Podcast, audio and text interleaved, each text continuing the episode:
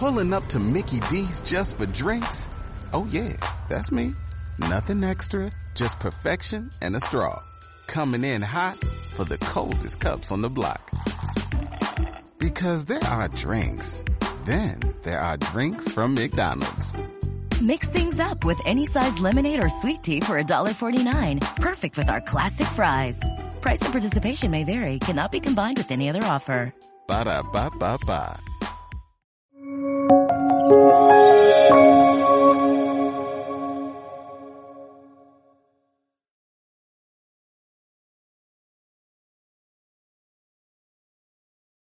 So uh, let me start by saying thank you to our hosts.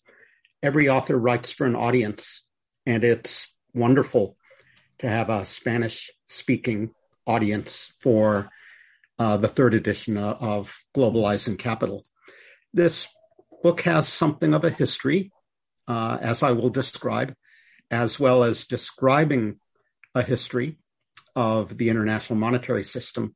It covers the better part of two centuries the gold standard in the 19th century, the troubled period of monetary instability between World Wars One and Two, the Bretton Woods system in the third quarter of the 20th century, and the post Bretton Woods international monetary non system.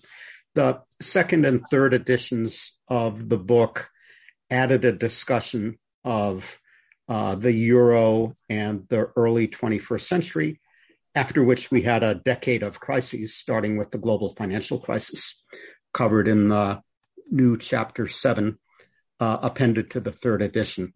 And I can't res- resist the temptation to show you how the cover has evolved over those three uh, editions.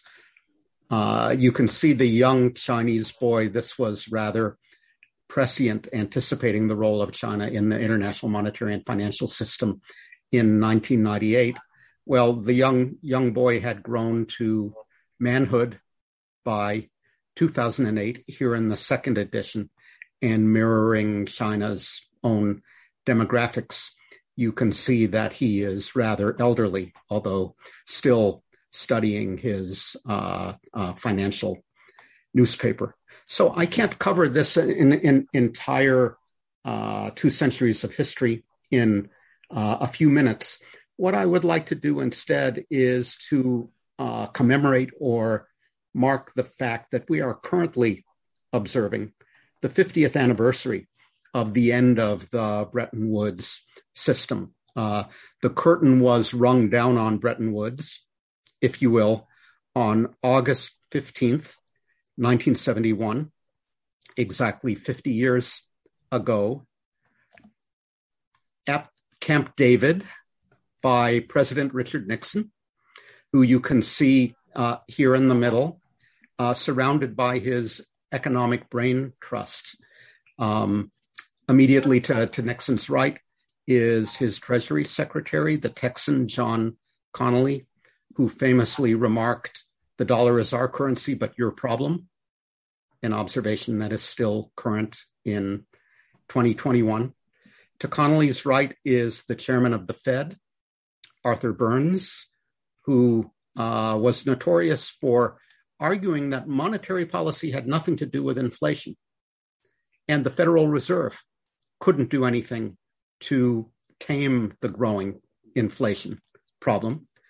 To Nixon's uh, other side is uh, the late great George Shultz, then Secretary of Labor. Uh, face betrays the fact that he wasn't so happy about the evidently about the discussions going on at Camp David. And I think the last gentleman here to Nixon's left is Paul McCracken uh, uh, of the Council of Economic uh, Advisors. The Bretton Woods system was special uh, the Bretton Woods uh, Monetary Conference in 1944 was the one time in history when a global monetary system uh, emerged in whole cloth, in other words, emerged fully formed out of an international negotiation.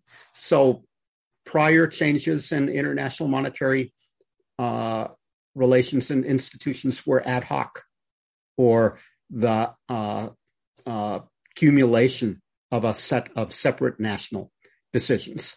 And the same has been true of the international monetary non-system that followed Bretton Woods uh, starting in the 1970s. Um, that Bretton Woods was different reflected special circumstances. It reflected the fact that 1944 was the United States unipolar moment when it was far and away the dominant international monetary and financial power, at least of what we then called the free world.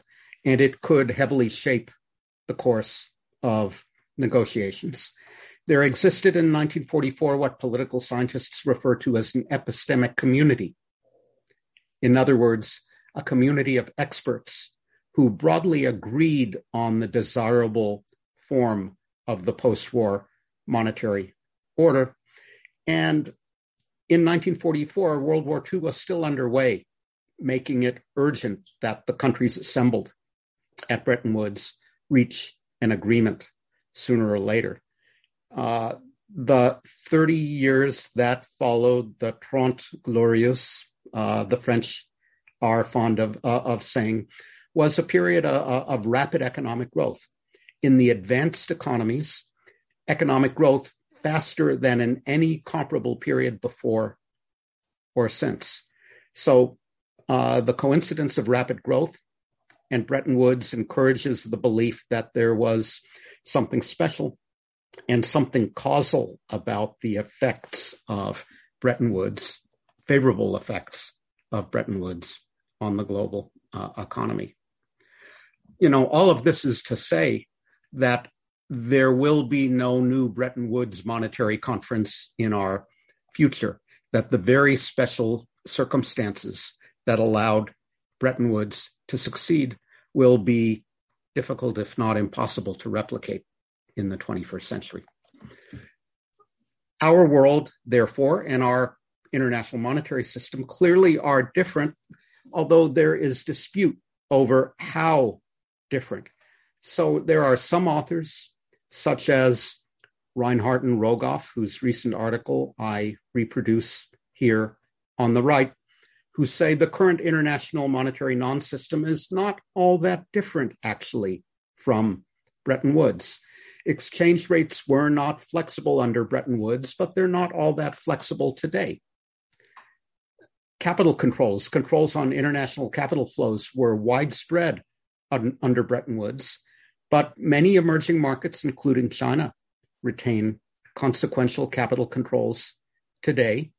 The US dollar was the dominant international currency under Bretton Woods, and it remains far and away the dominant international and reserve currency today. So that's one view. My view is otherwise.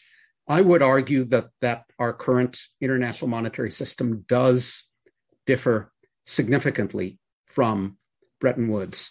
First of all, we have had the wholesale removal of capital controls by developed or advanced economies, uh, making their financial situation entirely different from Bretton Woods. While some emerging markets retain capital controls, the rise of capital mobility toward and affecting emerging markets has been significant relative to the third quarter of the 20th century. The post Bretton Woods period has, has seen a sharp increase in the share of emerging markets and in the share of the world's population living under democratic and republican political systems.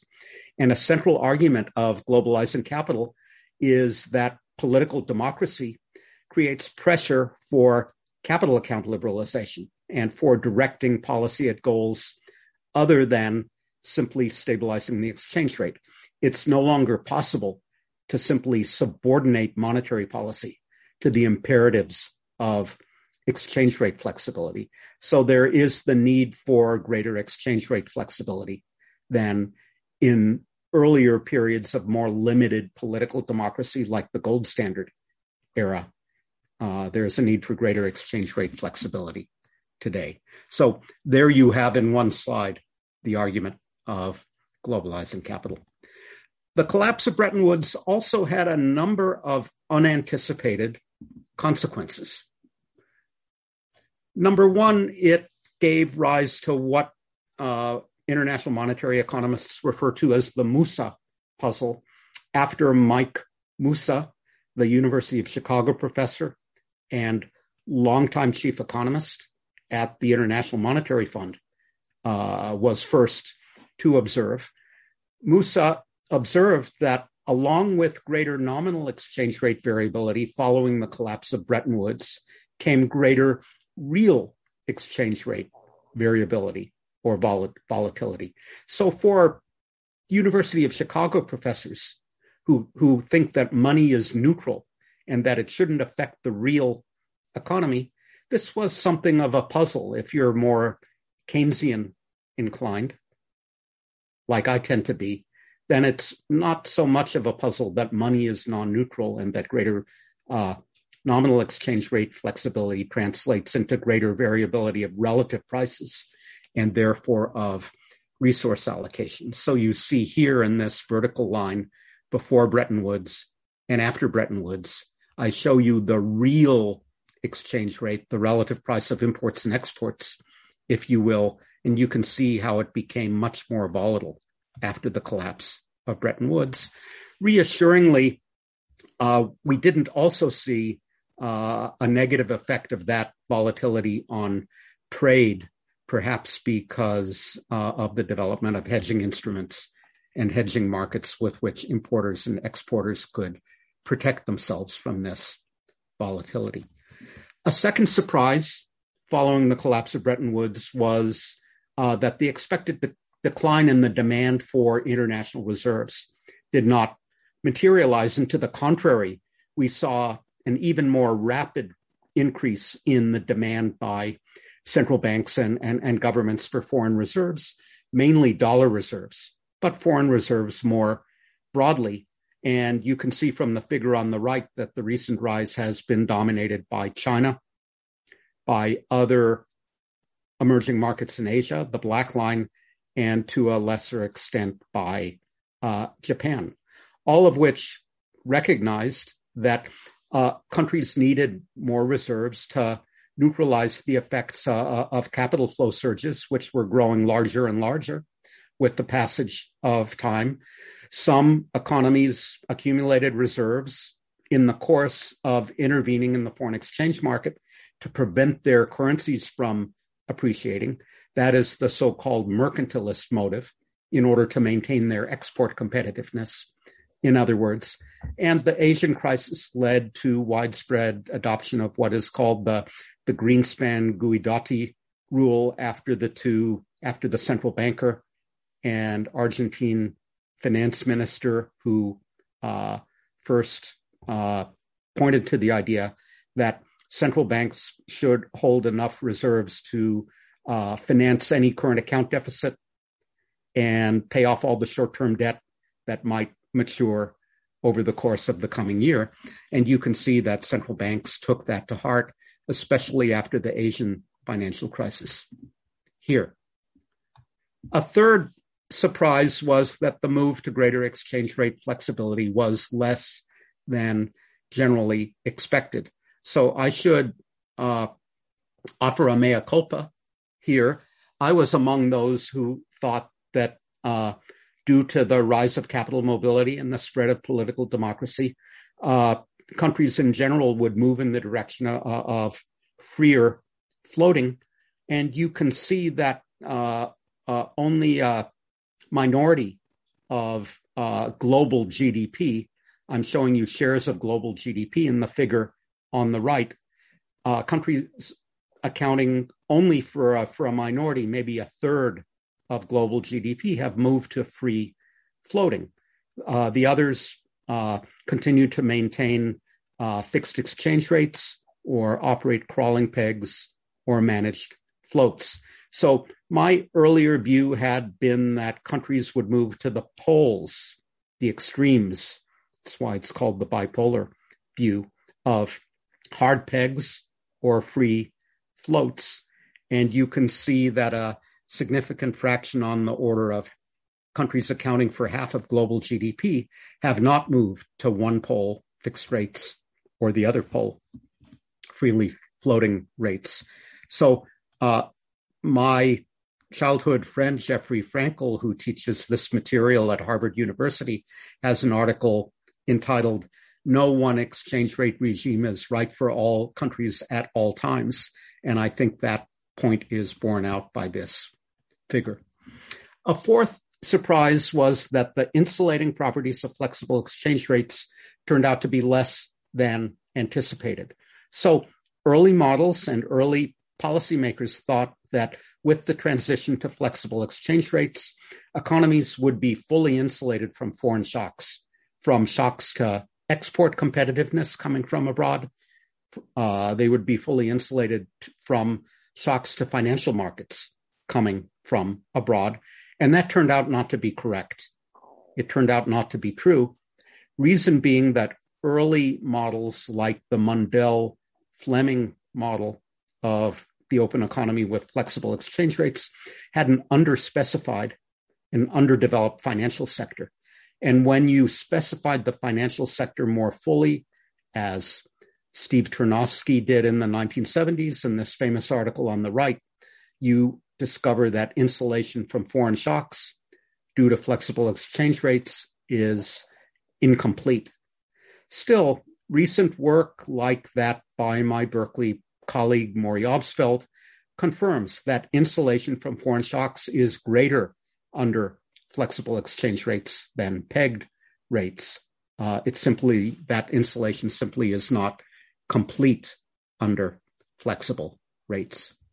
A fifth and uh, final surprise was that the Triffin dilemma did not disappear following the collapse of Bretton Woods. So the Triffin dilemma was that the US did not have enough gold to provide uh, international reserves, safe and liquid US Treasury bonds to be held as international reserves to the rest of the world all by itself indefinitely because the US government had a fixed amount of gold and it couldn't convert those treasury bonds into gold as the stock of uh, treasury bonds held by foreign monetary officials rose indefinitely.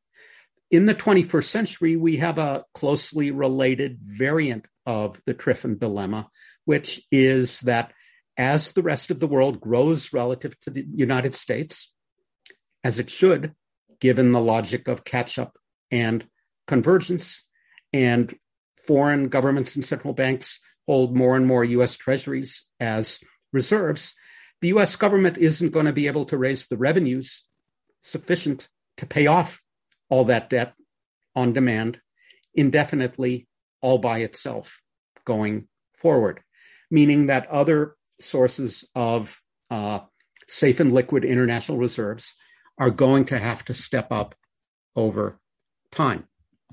Um, so there is this tension pointed to by the Triffin dilemma between our increasingly multipolar world where the US accounts for a shrinking share of global GDP and our still dollar dominated international mon- monetary non system.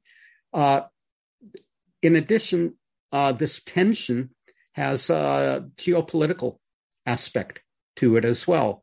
There's the impression that the United States is becoming a less reliable geopolitical partner first under Trump and maybe now still under Biden. And there is evidence, which I talk about in Globalizing Capital, that governments and central banks hold as reserves the currencies of their alliance partners, their trusted geopolitical partners, as my co authors and I look at in more detail in this article reproduced on the right. So, uh, alternatives to the dollar will have to step up eventually in order to provide the international liquidity that 21st century globalization requires. What alternative? Um, special drawing rights, the uh, accounting money that the International Monetary Fund issues. Um, there is no private or com- commercial use of special drawing rights exporters don't invoice or settle their cross border transactions using SDRs. Banks don't borrow abroad in SDRs. The SDR basket made up of five national currencies is no bank or firm's natural habitat. They prefer to do business in their own domestic currency. And failing that, they do business in uh, the dollar. And I think, and, and so long as banks and firms are not doing business in SDRs, central banks, which hold reserves in order to act as lenders of last resort to those banks and firms with dollar liabilities, banks and firms are not doing business in SDRs. Central banks won't hold reserves in the form of SDRs. And finally, there's the fact that we need an international lender of last resort when a bad thing happens to the global economy. Uh, when Lehman Brothers failed in, in September of 2008, when uh, the US commercial paper market all but seized up in March of 2020, the de facto international lender of last resort is the Federal Reserve, which has swap lines, dollar swap lines with central banks around the world and can inject a, a large amount of dollars into the global economy if the need, need arises. If there's a sudden demand for international liquidity, it can do that over a weekend. The IMF is not empowered to do the equivalent in SDRs over a weekend. Uh, as we've seen with the recent SDR allocation earlier this year, it takes many months, even years, to get the agreement of the IMF's shareholders, its member governments, to a new SDR issuance. The IMF is not a government. It doesn't have the power to simply issue more SDRs. So the way I put it is so long as we have no global government, and we're not going to have one in our lifetimes, the IMF will not have the power to issue more SDRs over a weekend in an emergency. And the SDR will not supplant the dollar and other national currencies uh, in the international monetary system. Um, other national currencies with big platforms uh, like uh, the euro and the Chinese renminbi that's what I argued about a decade ago in this other book that uh, the uh, international monetary system would become tripolar, if you will, with a role for the euro, the renminbi, and the dollar. But there hasn't been much progress in that direction in the intervening decade. Uh, the share of international reserves held in euros is the same as it was a decade ago. The share held in Chinese renminbi is up from zero to 2%. Not much progress in an absolute sense. So that's why I write here. I'll keep arguing that this is going to happen until I'm right. I give you a forecast, larger role for the euro and the renminbi, but I'm not giving you a date as well, that being the first rule of forecasting. What are the obstacles? In the case of the euro, I think the principal obstacle is a shortage of investment grade, AAA rated sovereign debt securities. So there are only four AAA rated euro area countries Germany, France, Netherlands, Austria.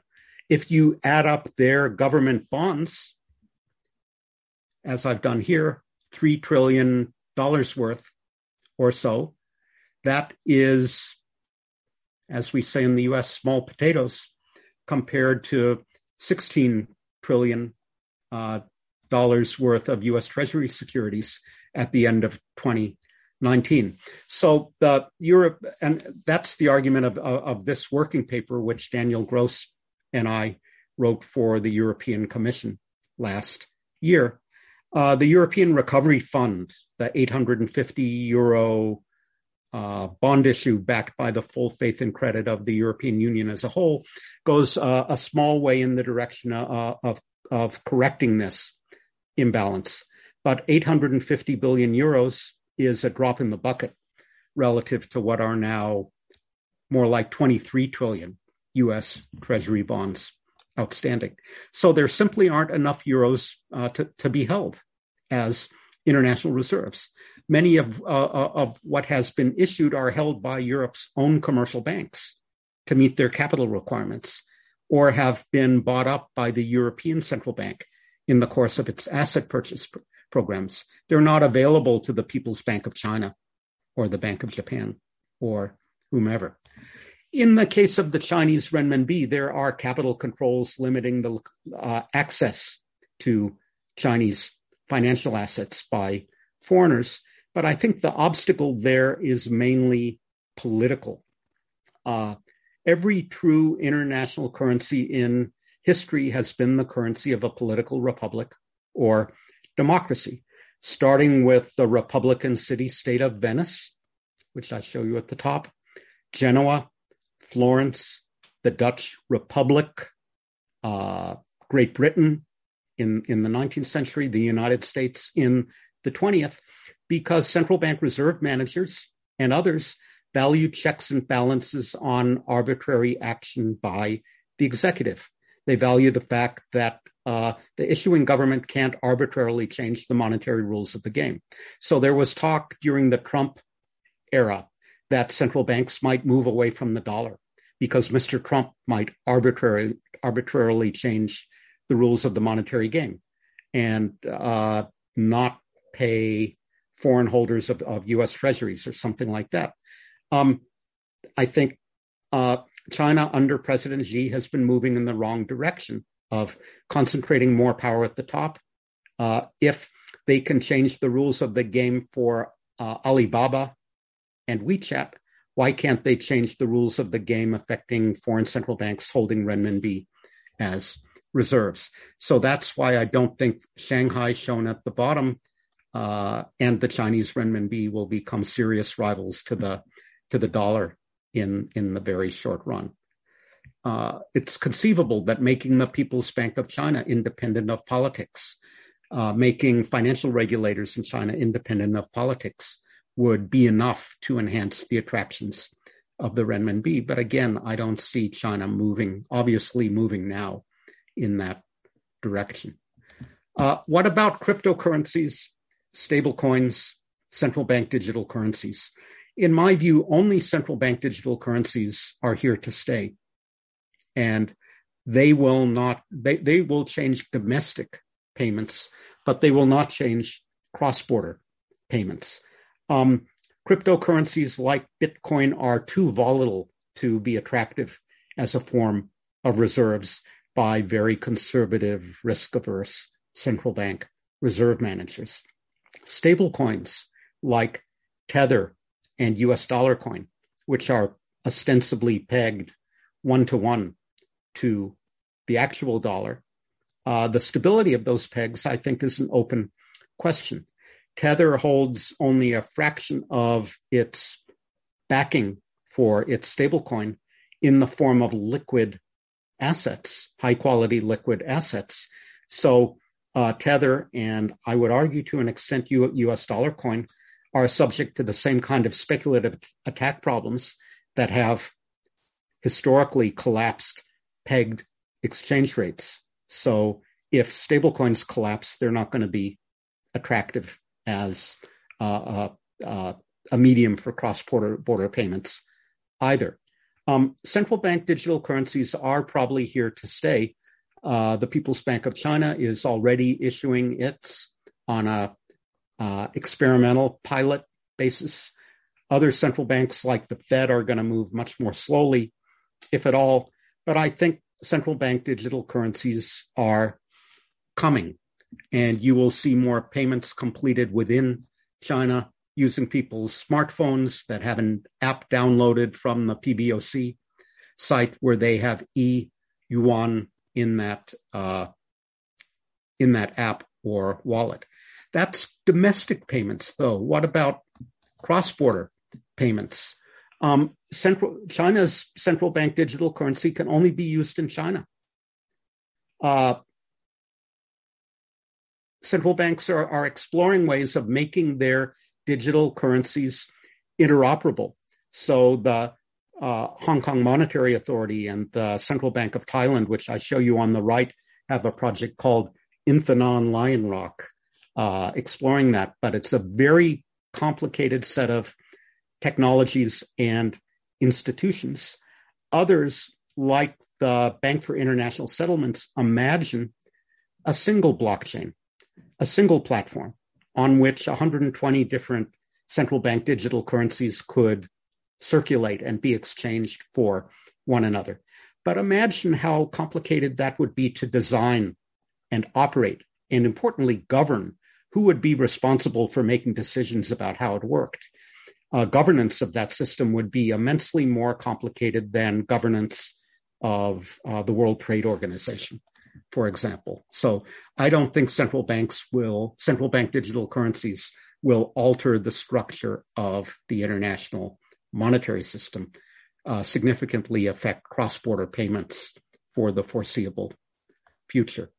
Uh, and, and that is true of China's central bank digital currency, as I said, can only be used in, when you're in China, can only be used for relatively small retail transactions, not interoperable with other CBDCs, therefore unlikely to change the structure of the international monetary system.